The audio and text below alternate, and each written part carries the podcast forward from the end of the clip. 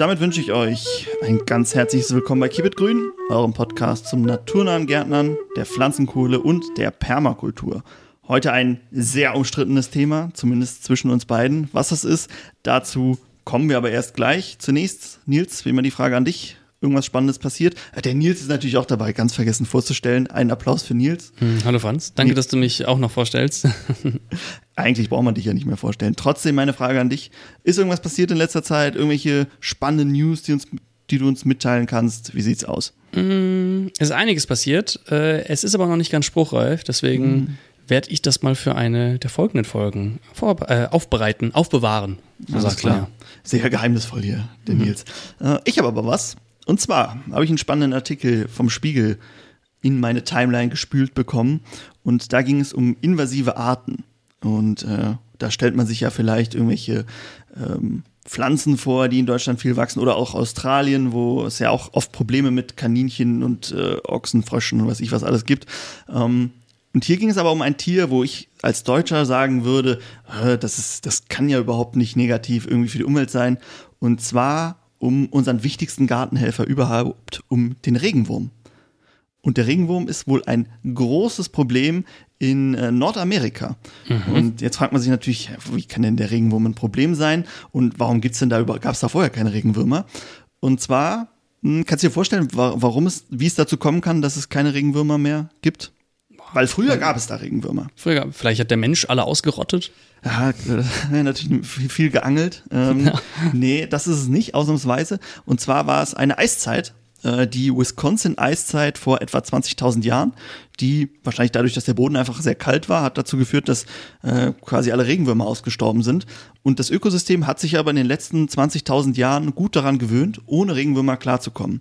Und durch die europäische Besiedlung wahrscheinlich so 16. Jahrhundert die Zeit, ist es dann dazu gekommen, dass Regenwürmer nach Nordamerika gebracht wurden, obwohl es vorher tausende von Jahren dort, keine gab.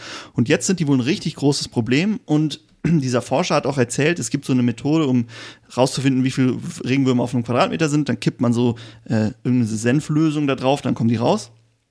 Und in, in Deutschland kommen ungefähr 300 bis 400 Regenwürmer pro Quadratmeter, was ich schon sehr viel fand. Ähm, in den USA sind es aber zum Teil über 600. Also wenn man sich Oha. mal vorstellt, 600 Regenwürmer, ist ja eine riesige Menge. Ähm, und da sieht man schon, dass ein großes Problem ist. Was könntest du dir vorstellen, welches Problem jetzt dieser Regenwurm da macht? Wird der Boden zu gut oder was ist ja, das? Wahrscheinlich frisst er alles an Pflanzenmaterial auf, was es da unten gibt. Genau, also vorher war das System halt darauf ausgelegt, dass Bakterien und Pilze sowas äh, zersetzen. Jetzt ist der Regenwurm da, frisst die ganze Laubschicht weg. Die Nährstoffe werden ausgespült, weil das System nicht darauf ausgelegt ist, dass sie jetzt verfügbar sind. Und deshalb gibt es hier große Probleme. Aber wie bei vielen invasiven Arten, es gibt eigentlich keine Möglichkeit, das jetzt zu ändern. Also man kann nicht einfach alle Regenwürmer rausholen und äh, an die Hühner verfüttern. Jetzt frage ich mich natürlich, kann man da noch irgendeinen also jetzt sehen wir diese Regenwürmer mal als, Ab, als Abfall an, wie in der Permakultur. Und jeder Abfall ist eine Ressource, der nicht genutzt wird. Kann man die Würmer irgendwie nutzen? Kann man die, du hast ja gesagt, die wurden gemessen, kann man die nicht irgendwie da rausholen und dann daraus, weiß nicht, Wurmburger machen oder sowas? Bestimmt. Also es gibt ja auch Wurmfarmen, ne, die sowas aktiv, also mhm. da hast du die Wurmfarm eigentlich schon vor Ort. Gibt es bestimmt. Vielleicht findet man ja noch irgendwas, was man machen kann. Auf jeden Fall ist es im Moment ein großes Problem für gerade für den Boden und alles, was da drin lebt. Auch interessant vielleicht natürlich, wie das Ganze passiert ist. Sind da irgendwelche Siedler mit schmutzigen Schuhen hin und mhm. haben dann da was, oder hat jemand einfach sein, sein ein bisschen Erde mitgenommen aus Europa oder haben die äh, Saatgut mitgenommen, was sie dann ausgepflanzt haben? Es kann auch einfach sein, dass sie dem Boden was Gutes tun wollten. Ne? Gesagt haben, oh, hier ist der Boden schlecht, bei uns die Regenwürmer, die sind auch so gut, bringen wir mal ein paar Regenwürmer mit. Hm. Keine Ahnung, aber es kann natürlich auch Zufall sein. Dann haben wir noch eine Frage, die wir in unserer 100, Folge 100 äh, nicht beantwortet haben. Apropos Gewinnspiel, losen wir am Ende der Folge aus. Ähm, also da könnt ihr mal sehen, wer gewonnen hat und ob ihr vielleicht dabei seid. Ähm, auf jeden Fall haben wir eine Frage übergangen, die uns eingeschickt wurde. Und da habe ich gesagt, dann beantworten wir die nochmal extra in dem Podcast. Heute ist es soweit, im Jeff Lawton-Interview hat es nicht so gepasst. Es hätte in unserer Food Forest-Folge gepasst, denn es geht mhm. um das Thema Food Forest. Und zwar, wie kann ich aus einem bereits bestehenden Wald, aus, weiß nicht, irgendeinem Mischwald vielleicht, einen Food Forest machen. Und da würde ich dich mal fragen, als unser Food Forest Experte, hast du da Tipps oder Ideen? Du hast es ja wahrscheinlich selber noch nicht umgesetzt. Mhm. Was könnte man da machen? Mm, ich würde als erstes mal kartografieren, was für Bäume und was für andere Pflanzen gibt es da. Einfach alles auflisten und am besten auch eine Karte machen, wo was steht und dann schauen, was davon kann ich gut in einen Food Forest integrieren. Denn ein Food Forest muss ja nicht nur, nicht nur Obst haben, da sind ja auch ganz viele andere Bäume noch mit dabei. Und dann äh, schauen, ähm, entweder im Idealfall kann ich so viel wie möglich integrieren und das, was ich nicht integrieren kann, das dann als Opferbäume sehen. Das heißt, ich setze dann meine, meine Obstbäume zum Beispiel an oder anderen Pflanzen, die ich darin haben möchte. Und wenn die nicht genügend Platz haben, sorge ich dafür, dass die ein bisschen mehr Platz haben. Aber so lange, also ich würde keinen Kahlschlag machen und dann von Null auf anfangen. Genau, was ich, ich habe mich auch ein bisschen eingelesen, auch alles theoretisches Wissen oder Wissen aus zweiter Hand. Ähm, zum einen könnte man gucken, ob man irgendwo helle Spots hat und da schon mal anfangen, ähm, Pflanzen hinzupflanzen, die für meinen Food Forest interessant sind, also Nussbäume oder Obstbäume zum Beispiel. Und das ganze, die ganzen Bäume, die da angebaut sind, die haben ja auch irgendeinen Nutzen für mich. Ne? Die sind ja nicht nutzlos. Wenn da jetzt zum Beispiel Buchen stehen, könnte man so die Bucheckern essen mhm. ähm, oder irgendwelche Nadelbäume, wo ich aber sage, die will ich eigentlich nicht hier haben, dann kann ich natürlich immer noch das Holz nutzen. Also wenn ich sage, okay, ich will aber einen Schuppen hier haben, dann nehme ich halt diesen Baum und äh, fäll den und lasse ihn vielleicht zu Brettern machen, wie auch immer, oder verkaufe ihn einfach. Um, ähm, und dann kann ich an die Stelle natürlich wieder irgendwas pflanzen, wo ich sage, das möchte ich in meinem Food Forest haben, weil es ein Nussbaum oder so ist. Genau. Dazu sei vielleicht noch gesagt, wenn das Ganze in Deutschland stattfindet, sollte man sich vorher darüber schlau machen, ob ich das überhaupt darf. In Deutschland gibt es ja ganz viel bürokratische Regeln, als was für eine Nutzungsfläche diese Fläche jetzt zugeordnet ist. Es ist ein Wald. In einem Wald darf kein obsttragendes äh, Gehölz wachsen, weil dann, dann wäre es ja ein, eine, eine Plantage. Äh, da würde ich mich vorher mal mit auseinandersetzen, nicht, dass man dann noch in ganz schlimme Probleme reinrutscht, die man vorher vielleicht umgehen kann ganz schlimme Probleme wollen wir natürlich nicht haben. Ähm, ich hoffe, das konnte ein bisschen helfen.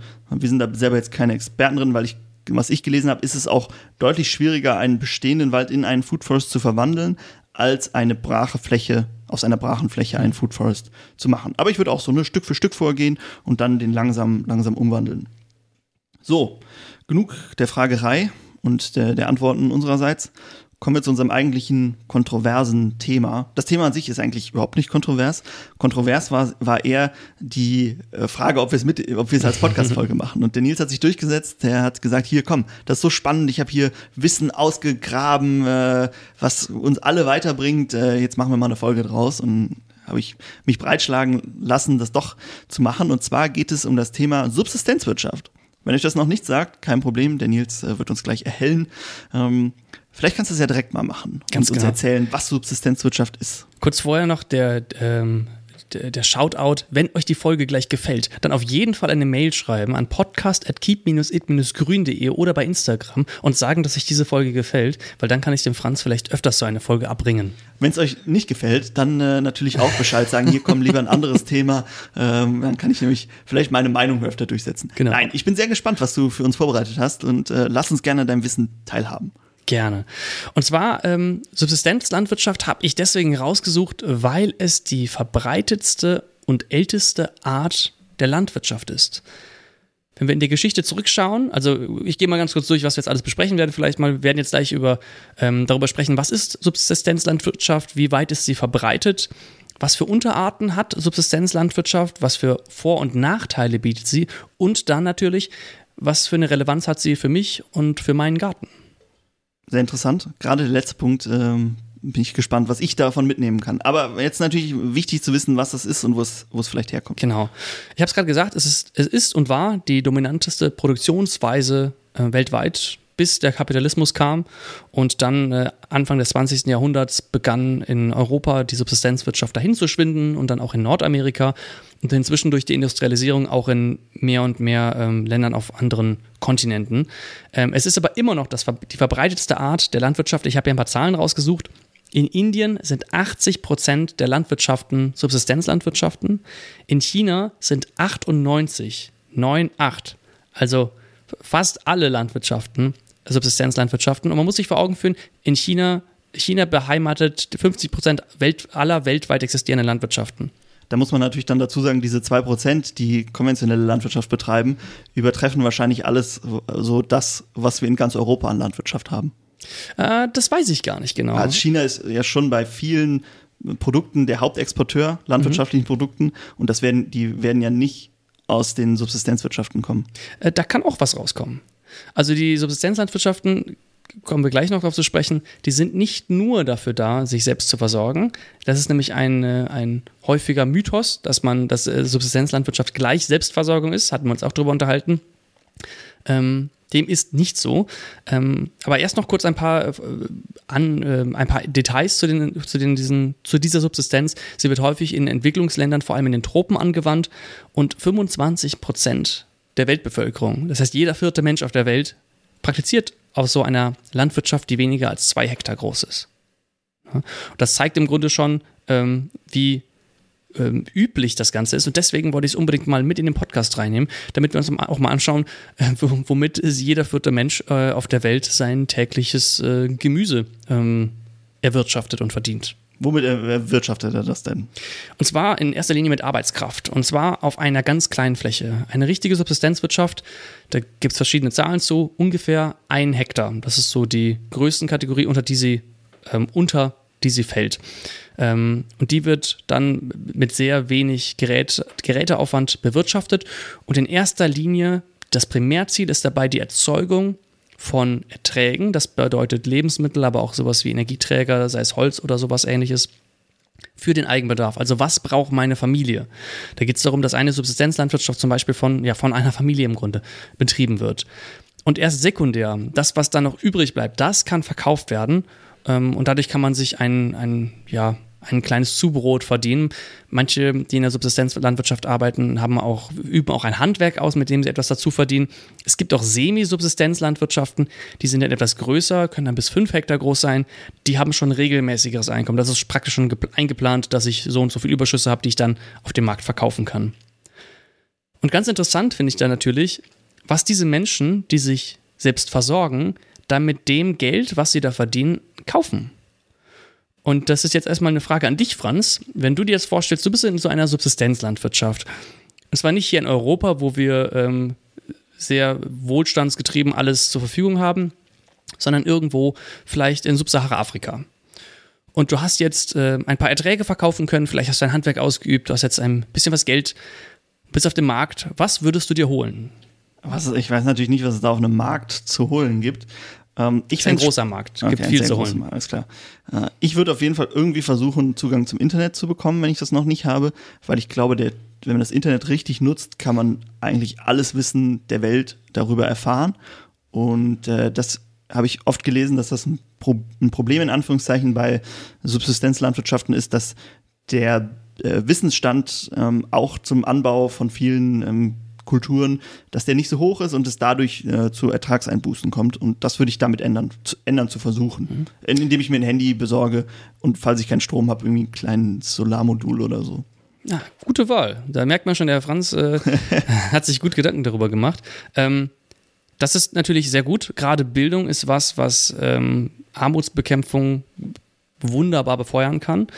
Ähm, was die Menschen sich auch oft holen, äh, ist sowas wie Zucker oder Kleidung zum Beispiel, die sie sich zuholen oder eine, ein Wellblech für, eine, für ein Dach. Ähm, was ich mir holen würde, wäre ein Fahrrad. Das holen sich auch viele Menschen und das da denkt man ja erst, ja, so ein Fahrrad ist zwar irgendwie schön zu haben, dann bist du halt ein bisschen schneller am Bahnhof, ähm, aber gerade in so einer Subsistenzlandwirtschaft, da das, macht das einen riesigen Unterschied. Also einfach die Bedeutung, die ein Fahrrad für die Armutsbekämpfung haben kann, ist immens. Ähm, wenn man sich mal vorstellt, das Fahrrad das sorgt dafür, dass nicht nur ich schneller mich irgendwo hinbewegen kann, das heißt, ich brauche nicht mehr fünf Stunden, um zum Markt zu laufen oder ne, hin, hin, und zurück zu laufen, sondern bin viel schneller dort. Oder ich kann sogar mit meinen Erträgen einen viel weiteren Markt anfahren, wo ich vielleicht bessere Preise bekomme. Ich kann auch noch mehr mitnehmen, weil ich ja dann Gepäck und alles mit da drauf packen kann. Das heißt, ich werde viel effizienter auch in einer Subsistenzlandwirtschaft, um meine Erträge, die ich habe, eben dann zu vermarkten. Und dann habe ich halt mehr Zeit, beziehungsweise ähm, entweder mehr Zeit, um halt auf meiner Landwirtschaft zu arbeiten oder mehr Geld, um dann äh, mir andere Dinge noch zu holen, zu holen, die äh, mich unterstützen würden. Denkt ja wieder nur an Kohle, ich, seh, ich sehe das Stück hier auf dem Tisch liegen, das beeinflusst mich. Ähm, und die Fahrräder, Fahrrad, das Fahrrad ist die effizienteste Art, menschliche Energie in Fortbewegung zu übersetzen nur menschliche Energie. Also kein Erdöl oder so, was ich mit Nein, reinnehme als Energieressource. Nur menschliche, wenn du irgendwie versuchen möchtest, von A nach B zu kommen und du hast nur dich selbst als Energiequelle, dann ist das Fahrrad die effizienteste Methode dazu. Aber es gibt ja auch noch diese vollverkleideten Fahrräder, die einen anderen Namen haben. Da würde ich mir, könnte ich mir jetzt vorstellen, dass die effektiver sind, weil die äh, weniger Strömungswiderstand bieten. Ja, aber wenn es ein voll verkleidetes Fahrrad ist, dann ist es ja auch ein Fahrrad. Ja, was heißt irgendwie anders? Heißt nicht Fahrrad. Vielleicht gehört es zur Kategorie von Fahrrad. Das kann natürlich sein. Das ist so Alles, Familie was der zwei Unterarsch. Räder und was zum Trampeln. hat. Genau. Und es gibt auch zum Beispiel eine Studie von 2020, die zeigt, dass man mit Fahrrädern noch andere Dinge betreiben kann. Man kann zum Beispiel sich einfachste Maschinen damit bauen, um zum Beispiel Maiskolben, den Meister abzumachen, die so, so ein Maisrebler, Rebler, nicht, wie das, wie das ausgesprochen wird, mit Doppel-B wird es geschrieben, mh, das vom Fahrrad angetrieben werden kann. Ne? Oder zum Beispiel in Uganda, ein Bericht von 2008, in ländlichen Regionen, die haben da, ähm, die Krankenhäuser haben da keine motorisierten Fahrzeuge oder nicht ausreichend motorisierte Fahrzeuge, um auch die ganzen Dörfer und sowas zu erreichen. Und da werden ja, Krankenfahrräder eingesetzt, äh, mit denen dann äh, ja, Menschen ins Krankenhaus gebracht werden können. Und da muss ich einfach mal vorstellen, was das für eine Veränderung ist. Normalerweise muss jemand, der nicht laufen kann, auf eine Liege gebracht werden und die muss dann von vier Menschen getragen werden und die müssen dann zum Krankenhaus laufen. Wenn ich jetzt nur noch einen Menschen brauche und der ist viel schneller wegen dem Fahrrad und hinten drauf ist ein kleiner Anhänger, wo dann jemand drauf liegt, dann kann das Leben retten, ne? weil man viel schneller ins Krankenhaus kommt und weil man nicht darauf hoffen muss, dass der Nachbar noch da ist und der Onkel noch da ist, die mich dann tragen können. Sehr viel zum Thema Fahrrad. Wir sind aber natürlich kein Fahrrad-Podcast. Gibt es einen guten Fahrrad-Podcast, den du empfehlen kannst als Fan? Nee, ich fahre einfach nur selber Fahrrad, deswegen bin ich großer Fan davon. Ähm, aber gibt's, also Fahrrad ist eine, können wir auch mal eine, eine Gartenfahrradfolge zu machen, wenn euch das interessiert. Würde ich jetzt aber ähm, nicht drauf bauen. Jetzt übertreibt er ein bisschen hier. Äh, Ein bisschen Höhenluft bekommen. okay, also wir haben jetzt gelernt, was eine Subsistenzwirtschaft ist. Ähm, kannst du so ein paar Arten vorstellen? Also wo, wie arbeiten die Leute? Haben die alle irgendwie ein kleines Feld vor der Hütte oder wie sieht sowas aus? Ja, genau. Das, was du dir so gerade ausskizzierst, das habe ich mir auch immer vorgestellt, wenn ich mir eine Subsistenzwirtschaft vorstelle oder so eine Selbstversorgung, ne, wenn man das mal übertragen möchte, ähm, haben auch viele Menschen vor Augen. Aber das ist nur eine Unterart davon. Und wir fangen mal mit den anderen Unterarten an und dann kommen wir später dahin. Und zwar fangen wir mal an mit ähm, einem nomadischen Hirtentum. Das sind, ja, im Grunde sind es, äh, ich weiß gar nicht, ob man das Landwirtschaften nennen kann. Sie, ja gut, doch, sie bewirtschaften ja auch das Land ne, durch, durch, äh, durch Vieh, was sie dann, ähm, wo sie dann verschiedene Weidegründe immer abgrasen. Und mit großen Herden von Tieren ziehen sie praktisch umher, um immer die saftigsten Weidegründe dem Vieh bereitzustellen. Und ähm, das ist erstmal heftig, wenn ich mir das vorstelle, so, dass sich ja eigentlich dann, die müssen ja alles mitnehmen, was sie beim Reisen, also was sie zum Leben brauchen. Und ähm, du bist ja auch schon mal mit dem Rucksack gereist, du hast ja dann auch alles dabei gehabt, was du da gebraucht hast. Das habe ich auch eine ganze Zeit lang gemacht, aber das sehe ich noch, noch mal einen ganzen Unterschied, weil du bist ja dann, nach ein paar Wochen kommst du wieder zurück in die Zivilisation und kannst wieder Sachen auffüllen, kannst die Sachen, die du ähm, vermisst hast, dann nachholen. Ähm, und in so einer in so einem nomadischen Hirtentum hast du das ja nicht. Du bist ja dann lange Zeit wirklich alleine damit unter, mit, deinem, äh, mit deiner äh, Crew, mit deiner Gruppe unterwegs und musst wirklich alles, was du zum Überleben brauchst und auch alles, was dein, deine Freizeit und sowas ausmacht, immer mitnehmen und mitschleppen. Bei Tieren ist es eine Herde, bei äh, Nomaden ist es eine Crew. Das ist eine Crew, ja, genau. Okay, ja, sehe ich auch so. Ich glaube aber auch, für dich ist das halt das Normal, ne, wo, zu dem du zurückkehrst. Für diese Nomaden ist es halt normal rumzureisen. Mhm. Und deshalb kann ich mir vorstellen, dass die nicht diese Sehnsucht nach dem Sesshaften haben. Unterstelle ich jetzt einfach mal. Aber sagen wir mal, sagen wir, okay, ist jetzt ein ganz übertriebenes Beispiel, äh, aber sagen wir mal, du würdest ein Schlagzeug geschenkt bekommen und würdest gerne Schlagzeug spielen. Das musst du ja alles irgendwie dann mitschleppen. Oder, das- oder das geht dann halt nicht. Kannst kein Klavier lernen, weil du keinen Flügel mitnehmen kannst. Ist wahrscheinlich auch nicht äh, das, wom- womit die sich äh, dort beschäftigen. Ähm, was ich auch noch interessant fand, die haben verschiedenste Tiere, die sie in ihrem Hirtentum mitnehmen können, in ihrer Herde. Und da gibt es, äh, es gibt Kühe, es gibt Ziegen, Kamele, Yaks, Rentiere, Schafe, Pferde und Esel, nur um ein paar zu nennen. Und jetzt meine Frage an dich, Franz. In so einer Herde, bei so einem Nomadentum, die müssen sich ja sehr schnell bewegen. Die müssen ja von Weidegrund zu Weidegrund reisen. Das heißt, wenn jetzt ein Tier ein Junges wirft, dann muss das Junge auch möglichst schnell mitkommen. Wenn es zu lange braucht, um auf die Beine zu kommen und mitzulaufen, dann wird es zurückgelassen und macht es nicht mehr lange. Jetzt die Frage an dich, welches von diesen genannten Tieren, ich lese sie gleich nochmal vor, welches von diesen genannten Tieren ist nach der Geburt am schnellsten auf den Beinen? Und Das- zweite Frage, wie lange dauert das? Okay, also die Zeit, bis sie auf den Beinen sind und nicht wie schnell sie auf den Beinen rennen. Ganz genau. Um nochmal die Tiere ja. durchzugehen. Es gibt Kühe, Ziegen, Kamele, Yaks, Rentiere, Schafe, Pferde und Esel. Ich kann, wir haben ja jetzt hier das Buch Kühe halten, als Teil unseres Gewinnspiels, was wir später auslosen. da könnte ich ja mal reingucken, gucken, wie es bei Kühen ist. Nein, also ich würde sagen, diese ganzen sehr domestizierten Tiere brauchen vielleicht ein bisschen länger, weil es da nicht mehr schon viele hunderttausend Jahre nicht mehr so wichtig ist. Deshalb hätte ich jetzt Rentiere gesagt. Die sind ja nur so halb domestiziert. Ähm, da müssen die direkt wieder auf die Beine und losrennen. Und wie lange? Ein paar Stunden. Also ist ja bei, ich schätze mal ähnlich wie bei Kühen, nur ein bisschen schneller, vielleicht zwei Stunden, eine. Hm. Ich habe ähm, bei den Rentieren die höchste Zahl gefunden, und zwar eine Stunde. Die niedrigste Zahl sind, ist bei Ziegen und Yaks. Hätte sogar zwei Tiere nennen können, mhm. hätten beide recht gehabt. Und da wurde gesagt, äh, zehn Minuten nach der Geburt kann das Tier stehen. Verrückt. Ja. Das ist deutlich schneller als äh, beim Menschen. Mhm. Wir brauchen ja viele Monate bis Jahre dafür, je nachdem, was für Menschen man vor sich hat. Äh, auch noch ein bisschen länger. Ähm, und äh, einfach, dass, äh, dass das praktisch die Lebensrealität ist mit denen, die da ähm, umherziehen. Mhm. Sehr interessant. Äh, dass es so schnell geht, hätte ich jetzt auch nicht gedacht. Äh, aber die müssen ja auch direkt wieder, direkt wieder losrennen. Ne? Und wenn irgendwie mhm. Gefahr ist oder das Essen weg ist, direkt los. Ganz genau. So viel zum nomadischen Hirtentum. Es gibt noch eine andere Art der Wirtschaft, wo man von verschiedenen Flächen zu verschiedenen Flächen reist, zumindest tageweise, und das ist der Wanderfeldbau. Da geht es jetzt darum, ähm, wirklich Pflanzen anzupflanzen. Ähm, und das Stichwort ist Brandrodung. Sagt dir bestimmt was, oder? Haben wir in der Milpa-Folge ja auch schon ähm, drüber gesprochen. Und ähm, da ging es ja auch darum, die Flächen zu roden. Und dann wurde ja zum Beispiel die drei Schwestern angebaut: Kürbis, Mais und Bohne. Äh, und dann nach einer gewissen Zeit wird es wieder brach liegen gelassen, Sukzession tritt ein und irgendwann wird es wieder gebrandrodet. Genau, das ist Folge 75, wenn ihr nachhören möchtet. Ähm, richtig, das funktioniert im Ideal, wenn wir eine geringe Bevölkerungsdichte haben, weil wir eben ja, viel Fläche brauchen. Also beim Milpo-System haben wir zwei Jahre Nutzung von einer Fläche und dann acht Jahre lassen wir die ganze Fläche verwildern, bevor wir sie dann wieder brandroten und wieder nutzen. Das heißt, ich brauche fünfmal so viel Fläche wie die, die ich eigentlich gerade bewirtschafte. Und das geht nicht, wenn wir halt eine hohe Bevölkerungsdichte haben. Ja, da gibt es auch eine, eine, Übergangsform zu einer mehr sesshafteren ähm, Landwirtschaft. Und das ist ähm, ja so eine Mischform. Ähm, und zwar sind diese Landwirtschaften, die, diese Menschen, die so eine Brandrodung betreiben, so ein Milbersystem zum Beispiel, die haben ganz oft einen permanenten Wohnort, von dem sie dann zu den verschiedenen Feldern ähm, hinreisen und abreisen. Und an ihrem Wohnort gibt es dann auch normalerweise noch Gärten, die sie bewirtschaften und die werden dann permanent bewirtschaftet. Dann werden auch ihre Abfälle kompostiert und dann ne, genutzt als, äh, als ähm, ja, äh, um die, die, die, Erträge auf das nächste Level zu heben.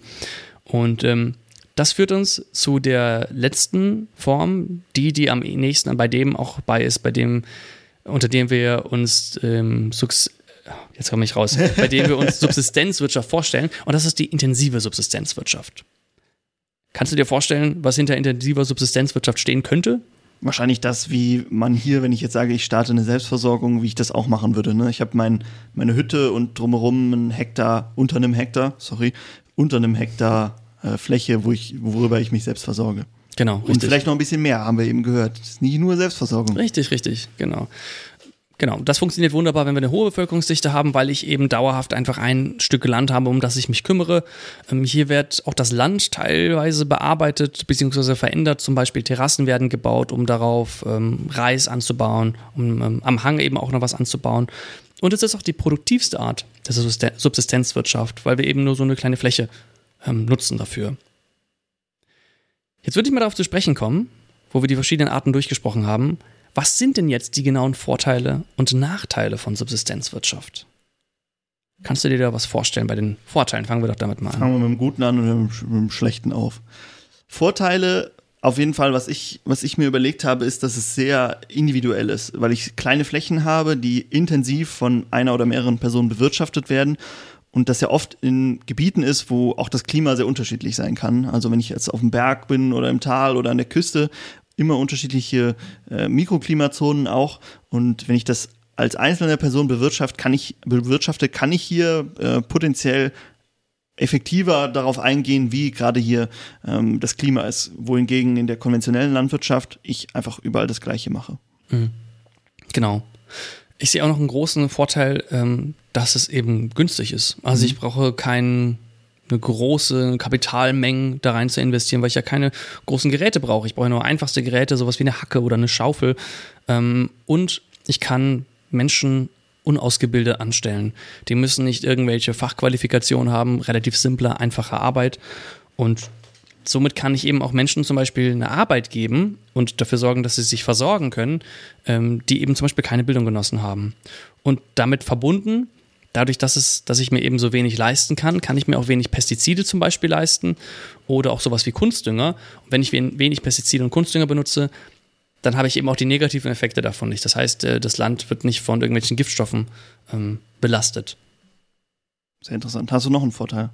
Ja, und zwar dadurch, dass wir eben so kleinschichtig sind, können wir verschiedene Pflanzen zum Beispiel miteinander kombinieren, Mischkulturen anlegen. Beim Milper-System ja zum Beispiel die drei Schwestern, die du erwähnt hattest, Kürbis, ähm, ähm, Bohne und Mais, äh, die kann ich direkt zusammenpflanzen auf ein Feld. Das kann ich bei einer großen Landwirtschaft ja schwerlich machen, weil ich da ja keine Maschine drüber fahren lassen kann, zumindest noch nicht, ähm, die das dann so getrennt zu verschiedenen Zeiten auch abernten kann, ohne dass die anderen Pflanzen beschädigt werden. Und wenn ich das sowieso alles mit der Hand mache, dann kann ich da immer raus, dann die Kürbisse rauspicken oder den Mais rauspicken, wann auch immer das eine gerade reif ist. Ja, das ist ja auch immer so ein bisschen die Kritik an Mischkulturen, dass man die äh, zum Teil nicht im großen Stil einsetzen kann, äh, weil es eben keine Maschinen gibt, äh, die so zu ernten. Bei manchen geht das natürlich, weil, gerade wenn es Körner ähm, sind bei den Pflanzen, die man erntet. Äh, aber so, bei sowas wie den drei Schwestern geht es einfach nicht. Genau. Hast du denn ein paar Nachteile? Nachteile habe ich auch, ja. Hm. Ich würde mal mit einem Nachteil anfangen. Du hast ja eben gesagt, dass man sehr kleine Flächen hat, ähm, die manche Menschen komplett versorgen. Das heißt aber auch, wenn diese Fläche durch ein Unwetter, Überschwemmungen, äh, durch die Klimakrise, die trifft solche Menschen ja besonders hart. Ähm, wenn ich dadurch irgendwelche Probleme habe, eine Dürre, habe ich halt keine Nahrung mehr und habe aber auch nichts äh, oder nur sehr wenig, womit ich mir welche zukaufen kann, mhm. weil ich eben komplett abhängig bin davon. Das heißt, ich bin, ähm, wenn ich nicht perfekt darauf vorbereitet bin, bin ich sehr anfällig für solche Klimaextreme. Hm, ja klar, wenn eine Dürre kommt, dann habe ich ja auch nicht etabliert, dass ich zum Markt gehe. Der Markt hat nicht etabliert, dass er mich mit versorgen muss. Und ich meine jetzt ne, gesamtgesellschaftlich, da kommt ja nicht nur eine Person, sondern sehr viele. Ähm, und ich habe auch nicht das Geld ähm, bereitgestellt dafür, dass ich mich dann damit versorgen kann, dass ich irgendwas zukaufe. Und je nachdem gibt es das halt auch nicht. Bei genauso klimatischen Bedingungen auf jeden Fall. Ähm, bei gesellschaftlichen Problemen ist es wiederum anders. Also das wäre vielleicht noch ein Vorteil, den wir dann nennen könnten, wenn jetzt zum Beispiel eine Wirtschaftskrise kommt. Oder jetzt ganz aktuell, wir haben ja Probleme, dass die, die Getreidelieferungen nicht von, äh, von der Ukraine bis in die Länder kommen, wo sie äh, eben gebraucht werden. Und dann haben die Länder keine Nahrungsmittel oder zu wenig Nahrungsmittel zur Verfügung. Und wenn die dann darauf bauen können, dass ein großer Teil ihrer Bevölkerung in einer Subsistenzlandwirtschaft arbeitet, sich praktisch selbst versorgt, dann sind die unabhängig. Das ist dann egal, wie der Ölpreis ist, die Leute werden nicht verhungern. Ja. Hm? Was aber noch ein Nachteil ist, der, das sind jetzt natürlich Nachteile, wir ist ja leicht reden für die Leute vor Ort, die können sich halt nicht aussuchen, ob sie es machen oder nicht.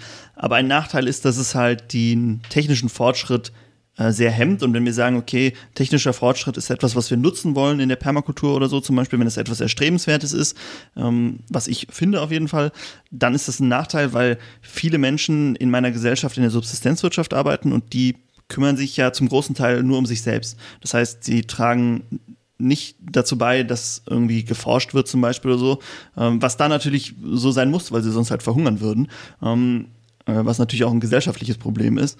Äh, aber hier fehlen dann halt Menschen, die irgendwie die te den technischen Fortschritt weiterbringen. Wenn wir jetzt sagen würden, okay, es wäre ideal, wenn wir einfach alle äh, uns um uns selber kümmern würden, ähm, dann würden wir halt alle mit Hacke und Schaufel irgendwie da sitzen und arbeiten. Genau das hat man ja auch, wenn man zurückguckt in die, äh, in die sag ich mal, Entwicklungsgeschichte, die letzten 10.000 Jahre, wo Menschen sesshaft wurden, dass das die Möglichkeit gegeben hat, dass ein Mensch mehr Nahrungsmittel erbringen konnte, als er selbst verbraucht und dadurch ein anderer Mensch sich mit was anderem beschäftigen konnte, sei es jetzt Werkzeugbau ne? Oder ähm, sei es irgendwie die, die Entwicklung irgendwelcher Kleidungsstücke oder etwas, was das Leben erleichtert, hin zu dem, wo wir uns ja auch technologisch gerade befinden. Und äh, wie ist das gerade in Deutschland? Wie viele Menschen arbeiten in der, in der Landwirtschaft? Ein Prozent, zwei Prozent, irgendwie ja. sowas. Und die anderen 99 oder 98 Prozent, die machen halt irgendwas anderes, so wie wir. Ja, mhm. das in Mikros quatschen. Zum Beispiel, richtig. Und ähm, genau, das ist einmal auf jeden Fall ein großer Nachteil, weil eben auch die Subsistenzlandwirtschaft so, so arbeitsintensiv ist. Dass die Arbeit, die ich da reinstecke, die ich nicht für mich selbst brauche, da mache ich nur ganz kleine äh, Erträge mit, dadurch, dass ich eben ein paar Sachen verkaufe. Und damit kann ich dann auch nur meine, äh, ja, meine Grundbedürfnisse, ne, sei es jetzt ein Wellblech oder sowas zu kaufen, äh, decken. Und wenn man sich das überlegt, ne, also wenn das schon das ist, was man sich holen muss, ähm, trocken zu schlafen ist auch viel mehr wert, als man sich das denken würde. Denkt man sich, ja gut, das ist halt irgendwie komfortabler, aber wenn du am nächsten Tag halt ähm, nicht ausgeruht bist, weil du die ganze Zeit Nacht wach wurdest ähm, oder du wirst krank oder sowas, dann kannst du eben auch viel weniger effizient arbeiten und dadurch hast du viel weniger Möglichkeiten, deine Lebensumstände zu verbessern und dann geht das wie so im Kreis. Ne? Oder auch ein Stuhl, ein einfacher Stuhl. Das habe ich gemerkt, als ich hier nach äh, äh, hier umgezogen bin. Am Anfang, die ersten ein, zwei Monate, hatte ich keinen Stuhl zur Verfügung. Ähm, und das war schon heftig. Im Stehen zu essen oder mich immer auf den Boden zu setzen und dann ähm, mal am Laptop zu arbeiten, das ist so viel angenehmer, als ich dann irgendwann einen Stuhl bekommen hatte.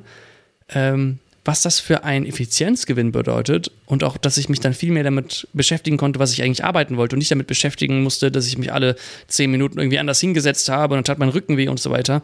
Das sind ganz kleine Dinge, ähm, wo man eben auch merkt, ja, was die für einen Effekt haben können aufs Leben. Das ist natürlich meine Frage, warum hast du nicht direkt einen Stuhl gekauft? Ja, ich äh, wollte mir unbedingt irgendeinen gebrauchten Stuhl irgendwo holen und dann, ja, ich wollte mich generell mit vielen gebrauchten Dingen ein, äh, eindecken. Einmal auch, weil es günstiger ist, aber auch, ähm, es hat ressourcensparender, ne? wenn wir Sachen wieder und wieder benutzen. Und dann musste ich natürlich gucken, gibt es dann eine geeignete und sowas. Und ich hatte natürlich auch kein Auto hier zur Verfügung. Das heißt, ich musste dann auch gucken. Ich hatte damals auch noch kein Fahrrad, sonst hätte ich einfach mit dem Fahrrad. Okay, jetzt hätte ja, okay, okay. ich habe verstanden. Schon, ne? du merkst schon, ich äh, äh, rede aus, äh, aus eigener Überzeugung. Ein, ein großes Stuhlproblem. Aber inzwischen hat ja. der Nils sogar mehrere Stühle. Ich habe sogar mehrere Stühle. Kannst mich sogar besuchen kommen. So, ich habe noch einen letzten Nachteil. Und zwar, dass du durch die Subsistenzlandwirtschaft keine hohen Erträge bzw. kein hohes Einkommen generieren kannst. Und da, gut, das, was ich gerade erzählt habe, ne? Du kannst halt nur deine Basisbedürfnisse decken. Ja, ich habe auch noch zwei. Ähm, einmal ist es eine sehr harte körperliche Arbeit, weil du hast es, glaube ich, am Anfang schon gesagt, dass es wenig technologisiert ist, die Subsistenzwirtschaft. Also viel wird per Hand gemacht, was natürlich körperlich sehr anstrengend ist, was zu Überlastung führen kann, zu führen kann, dass die Lebenserwartung niedriger ist, aber auch dazu führt, dass ich weniger Zeit habe, am kulturellen oder gesellschaftlichen Leben irgendwie teilzuhaben, weil ich die meiste Zeit damit beschäftigt bin zu arbeiten, äh, um mich zu versorgen. Und deshalb habe ich keine Zeit, irgendwie mit anderen Menschen was zu machen oder kulturell mich weiterzubilden, weil, aber, weil ich es halt nicht kann. Ich muss, ich muss halt arbeiten, um zu überleben. Ähm, genau, das wären noch noch Nachteile. Wollen wir aber natürlich nicht äh, so negativ hier enden. Jetzt mhm. kommt das, was ich eigentlich am spannendsten finde. Und zwar hat der Nils noch gesagt, er hätte äh, sich so ein bisschen überlegt, äh, wie man denn die Erkenntnisse oder die Dinge, die wir in diesen Subsistenzlandwirtschaften finden, wie wir das auf unseren Garten übertragen können oder welche, welche Infos wir daraus ziehen können, um, um uns selber weiterzubilden. Ja, als allererstes natürlich direkt für den Garten. Subsistenzlandwirtschaften sind sehr divers ob ich jetzt nach Subsahara-Afrika gucke oder nach Südostasien, die sehen anders aus. Die machen auch andere Dinge. Und dadurch, dass sie auch so alt sind, sind da Erfahrungen von vielen tausenden Jahren mit reingeflossen. Und Erfahrungen können zum Beispiel Traditionen prägen. Das hat ja auch Bill Mollison in seinem Buch mal erwähnt, dass in, in Büchern, in Tänzen, ach in Büchern, in, äh, in Tänzen, in Bildern oder einfach in Arten, wie man etwas tut, ähm, dass darin Informationen versteckt sind, weil man ja eben Sachen nicht aufschreiben konnte in Bücher, ähm, dass dann diese Informationen überdauern und praktisch Weisheiten weitergegeben werden. Und daraus kann man lernen. Zum Beispiel, wir haben eben über die Milpa-Folge gesprochen, da ist die Mischkultur, die drei Schwestern drin. Das ist sowas, was ich von der Subsistenzwirtschaft gelernt habe. Ne? Ähm, und ich glaube, da gibt es noch einiges mehr, was man daraus ziehen kann, wo ich dann sehen kann, ach, guck mal, ich, so könnte ich das mal versuchen. Und wenn es funktioniert, dann ähm, ja, habe ich einen großen Mehrwert daraus gezogen. Auch noch ein weiterer Mehrwert ist natürlich, das Ganze als Inspiration zu sehen, vor allem für Low-Tech-Lösungen. Dadurch, dass sie dazu gezwungen sind, ohne große Maschinen auszukommen, kann ich schauen, wie schaffen die das denn? Welche Werkzeuge benutzen die? Haben die vielleicht irgendwelche Tricks, um sich die Arbeit zu erleichtern? Ne? Diese, äh, das Fahrradbetriebenen Geräte zum Beispiel, die ja dann einfach ohne, ohne ähm, externe Energie funktionieren können, relativ simpel funktionieren können, womit ich trotzdem irgendwas, ja, was hinbekommen kann. Ähm, und das ist auch ein, ein kreativer Anreiz dazu, wenn wir uns jetzt überlegen, wir lehnen viele Methoden der industriellen Landwirtschaft ab. Wie können wir denn Alternativen dazu finden? Wie schaffen wir das, ohne ähm, Pestizide zu arbeiten, ohne viel Kunstdünger aufzutragen zu arbeiten oder, oder, oder. Und das, ähm, ja, ist eine Inspirationsquelle, die ich mir nicht entgehen lassen würde. Apropos Inspirationsquelle, wenn du sagst, wir sollen uns diese angucken, wir können ja jetzt nicht irgendwie nach Subsahara-Afrika fliegen und uns, können wir natürlich schon, weil wir hier sehr prädestiniert sind, aber sollten wir vielleicht nicht. Äh, wo finde ich denn so Beispiele oder Infos darüber, um mich da so ein bisschen inspirieren zu lassen? Außer bei mhm. uns im Podcast. Hm, ich würde auf, auf NGOs zu gehen. Also gibt es einige, die ähm, eben genau mit solchen kleinbäuerlichen ähm, Gesellschaften zusammenarbeiten. Da gibt es auch einige Crowdfunding-Systeme, ähm, Crowdinvesting heißt das dann, beziehungsweise Crowdlending. Das heißt im Grunde, die ähm, verschenken nicht das Geld an die Menschen, sondern die leihen denen das. Die leihen dann 100 Dollar oder wie viel auch immer an, häufig übrigens an Frauen in solchen Landwirtschaften. Ähm, die sich damit dann ein Fahrrad kaufen können oder eine Ziege oder eine Kuh oder irgendetwas anderes, womit sie dann ihre Erträge erhöhen können und die dann in einigen Monaten das Geld zurückzahlen und dann kann es wieder verliehen werden an jemand anderen. Ähm, und die haben halt direkten Kontakt damit und darüber, da würde ich anfangen, weil die dann auch genau wissen, was die Leute vor Ort machen. Ja, also sehe ich auf jeden Fall auch, dass man da viel, viel lernen kann. Gerade wenn man sagt, ich will in meinem Garten so ein paar Sachen ausprobieren, da sind ja doch äh, oft auch Infos, die über Generationen weitergegeben werden, äh, von denen man äh, viel lernen kann. Was ich jetzt noch spannend fände und was eigentlich mein, äh, mein Vorschlag für die Folge gewesen wäre, was wir jetzt im Anschluss machen, weil wir jetzt sehr gut vorbereitet sind, ist, äh, wie baue ich so eine Subsistenzwirtschaft auf in unseren Breitengarten hier, also in Deutschland zum Beispiel. Ähm, sagen wir, wir haben so einen Morgen Fläche. Weißt du, wie viel ein Morgen ist? Es ist äh, immer unterschiedlich, je nachdem, wie man fragt. Es sind eigentlich immer zweieinhalbtausend Quadratmeter. Ja, äh, geschichtlich war es immer unterschiedlich. Ja, wir sind ja jetzt im äh, heute. Kommt ja darauf an, wie viel man an einem Morgen an Land schafft und je nachdem, wie müßig man war. Okay, gehen wir mal mit deiner Zahl. Es ist ja, wir sind ja nicht mehr irgendwann ja. im 19. Jahrhundert zum Glück. Ähm, Genau, zweieinhalbtausend Quadratmeter, wie ich auf dieser Fläche meine eigene Subsistenzwirtschaft aufbauen kann bei uns, was ich da beachten muss, wie ich die aufteile. Ähm, eine der zukünftigen Folgen äh, fände ich spannend, das mal praktisch durchzugehen. Also wenn euch das interessiert, äh, schreibt uns gerne, dann kommt es vielleicht ein bisschen schneller. Ganz genau, wäre ich auch gerne bereit für. Noch kurz zwei, drei Sachen, die ich noch als relevant für mich persönlich sehen würde, vielleicht nicht für den Garten, aber ich finde es aus einer philosophischen Sicht natürlich wichtig, einfach mal zu schauen, äh, was für eine Wichtigkeit haben verschiedene Dinge ähm, für mich beziehungsweise für die Menschen, die in so einer Subsistenzlandwirtschaft arbeiten, die sich selbst mit Nahrungsmitteln versorgen, was kaufen die sich von dem wenigen Geld, was sie haben? Und dann auch mal wertzuschätzen, ja, was habe ich eigentlich, was sind meine eigenen Ansprüche? Und dann, wenn ich jetzt dann auch wieder meine Fläche plane, mh, hm, worauf kann ich verzichten oder worauf möchte ich nicht verzichten? Ne? Und das zeigt auch die Grenzen von so einer Selbstversorgung. Wenn die Menschen, die hauptberuflich sich selbst versorgen, wenn die einige Dinge nicht haben, dann ist es anscheinend sehr schwer, ähm, sich damit dann auch noch selbst zu versorgen. Jetzt können wir natürlich aus so einer prädestinierten Sicht äh, cheaten und sagen, ja gut, wir nehmen einfach Technologie und lösen damit alles. Wir packen uns eine fette Solaranlage oben drauf, ähm, und Satelliteninternet und eine Wasseraufbereitungsanlage und eine Klärung für das Abwasser und, und, und. Damit können wir natürlich schon eine vollwertige ja, Selbstversorgung, zumindest in vielen Bereichen ähm, er erreichen, aber eben trotzdem auch nicht in allen. Und das finde ich auch einen sehr schönen Aspekt zu sehen, dass wir in einer gewissen Weise auch, dass es nicht möglich ist, nicht in der Gesellschaft zu leben. Dass wir eben mit anderen Menschen, auch wenn wir uns komplett als Einsiedler rausziehen, dass wir doch irgendwie mit anderen Menschen umgehen müssen. Und sei es darum, dass wir irgendwelche Sachen ähm, oder Abfälle recyceln. Sehr spannend. Jetzt kommen wir noch zu unserem letzten Punkt. Und zwar unser Gewinnspiel. Anlässlich Folge 100 haben wir ein Gewinnspiel gemacht. Es gab diese coolen Pflanztöpfe, die ihr seht, wenn ihr den Podcast als Video euch anguckt. Ähm, es gab das Buch Kühe halten und es gab einen 50-Euro-Gutschein für keepitgrün.shop. Wenn ihr Pflanzenkohle braucht, äh, schaut gerne vorbei. Wenn ihr Pflanztöpfe braucht oder Vasen, schaut bei blomskohl.de vorbei. Äh, da wurden diese, kommen diese Töpfe her. Und äh, jetzt ist natürlich äh, spannend, wer gewonnen hat. Und äh, schon mal vielen Dank an alle, die teilgenommen haben. Ähm, großer Zuspruch. Ist immer ein bisschen schade, weil eigentlich hat man eher das Gefühl, dass sehr viele verlieren und nur eine Person gewinnt. Ähm, aber so ist es halt. Und äh, jetzt würde ich an dieser Stelle eigentlich sagen, dass wir den Gewinner oder die Gewinnerin ziehen. Das haben wir aber schon gemacht, weil wir diese Folge schon mal aufgenommen haben und äh, der PC dann abgeschmiert ist. Äh, deshalb, die GoPro hat hoffentlich den Sound aufgenommen, deshalb blende ich euch mal das erste Ziehen ein, weil wir jetzt auch äh, hier nicht nochmal ziehen wollten oder nicht so tun wollten, als ob wir jetzt nochmal ziehen. Äh, deshalb blende ich euch das hier ein und dann ähm, der Gewinnerin, die Gewinnerin oder der Gewinner sind schon benachrichtigt. Hier die Einblendung.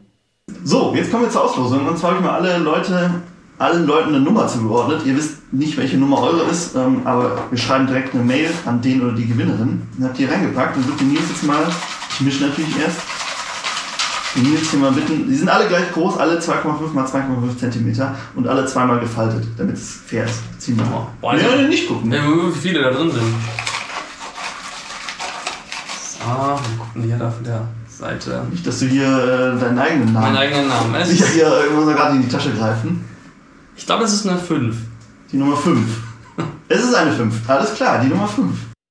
So, also, Gewinnspiel ist ausgelost. Ähm, wir haben viel über das Thema Subsistenzwirtschaft gelernt. Äh, der Nils bittet um Feedback. Bitte, bitte gebt dem Nils äh, Feedback, wenn es gut war. Äh, ansonsten, ich würde euch darum beten, den Podcast zu bewerten, weil das uns sehr hilft, ähm, höher zu ranken, um noch mehr Menschen für naturnahes Gärtnern zu begeistern. Ansonsten, wenn ihr Pflanzenkohle braucht, schaut gerne bei kiewitgrün.shop vorbei. Da findet ihr jede Menge Dinge. Pflanzenkohle ist aktuell reduziert. Schaut gerne vorbei. Ansonsten wünsche ich euch eine schöne Woche. Äh, habt viel Spaß. Bis zum nächsten Mal. Tschüss. Tschüss.